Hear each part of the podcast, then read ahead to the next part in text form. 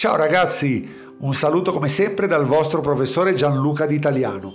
Como siempre, vamos a conocer algo gramatical de nuestra bella lengua, pero antes les recuerdo de seguirme por todos mis canales de YouTube, Instagram, Facebook, iTunes bajo el nombre de Gianluca Cerano o Scuola di Lingua Italiana Cerano. Y como ya saben, vamos a conocer algún famoso personaje del bel paese. Hoy todo, exactamente todo en italiano, vamos a contarle acerca del gran compositor Giuseppe Verdi. Giuseppe Fortunino Francesco Verdi nasce alle Roncole il 10 ottobre del 1813 e muore a Milano il 27 gennaio del 1901. È stato un gran compositore e senatore italiano. Giuseppe Verdi è universalmente riconosciuto fra i più importanti compositori di opere liriche e come uno dei maggiori compositori in assoluto. Subentrò ai protagonisti italiani del teatro musicale del primo Ottocento, Gioacchino Rossini, Vincenzo Bellini e Gaetano Donizetti. Come Richard Wagner interpretò in modo originale, seppur differente, gli elementi romantici presenti nelle sue opere. Verdi simpatizzò con il movimento risorgimentale, che perseguiva l'unità d'Italia, e partecipò attivamente per breve tempo anche alla vita politica. Nel corso della sua lunga esistenza stabilì una posizione unica fra i suoi connazionali, divenendo un simbolo artistico profondo dell'unità del paese. Fu perciò che un mese dopo la sua morte una solenne e sterminata processione attraversò Milano, accompagnando le sue spoglie con le note del Vapensiero, il coro degli schiavi ebrei del Nabucco. Il Vapensiero, da lui scritto circa 60 anni prima, esprimendo di fatto i sentimenti degli italiani verso il loro eroe scomparso. Dimostrò fino a che punto la musica di Verdi fosse stata assimilata nella coscienza nazionale. Le sue opere rimangono ancora oggi tra le più conosciute ed eseguite nei teatri di tutto il mondo. In particolare la cosiddetta trilogia popolare, Rigoletto, Il Trovatore e La Traviata, Ahora sí, muchachos, vamos con nuestra gramática para rendirla sólida y bien estructurada. Hoy hablamos acerca de los artículos y los sustantivos. El determinado o artículo definido es un tipo de artículo, muchachos, que modifica un sustantivo e indica que este es conocido por el hablante y se supone conocido también del oyente. La cantidad de forma del artículo varía según el idioma. ¿Ok, muchachos? Esta era la introducción general para definir bien qué es un artículo, determinado o definido. En italiano esto se llama artículo determinativo, o sea, el artículo que especifica el objeto o la persona. En el italiano la mayoría de las palabras o sustantivo que terminan con la letra A es generalmente de género femenino y número singular y tiene que ser acompañado por el artículo la. Hagamos un ejemplo. Por ejemplo, muchachos, casa termina con la lettera A y va a ser acompañado por el artículo la. La casa. Sorella termina con la lettera A, ya sabemos que es género femenino, número singular, y esto tiene que ser acompañado por el artículo la. La sorella, la casa. Sencillamente, si quiero hacer el plural del femenino, la artículo pierde la A por la E y queda le. Y el sustantivo igualmente toma la E como terminación. Entonces, muchachos, ragazzi, vamos a repetir.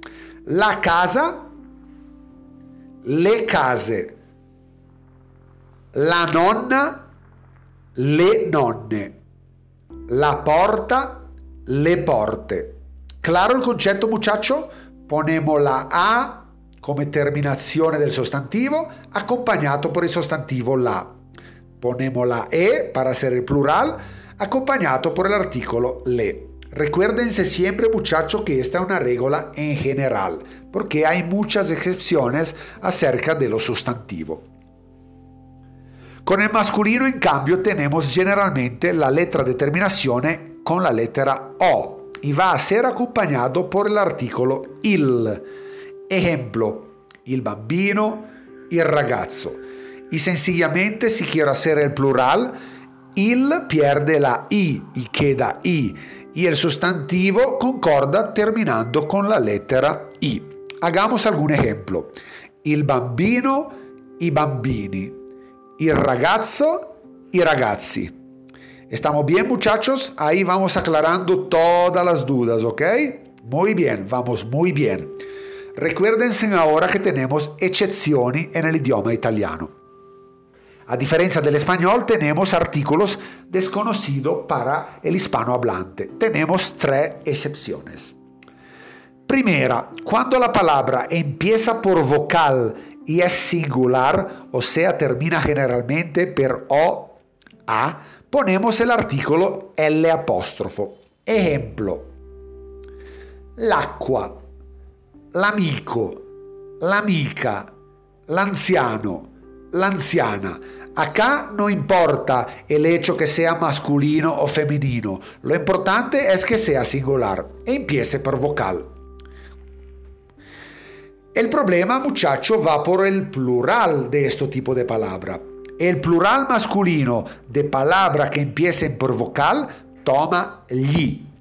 El plural femenino de palabra que empiecen por vocal toma le. Y ahorita sí, muchachos, vamos con ejemplo. L'amico, il plurale gli amici. L'amica, il plurale le amiche. L'anziano, plurale gli anziani.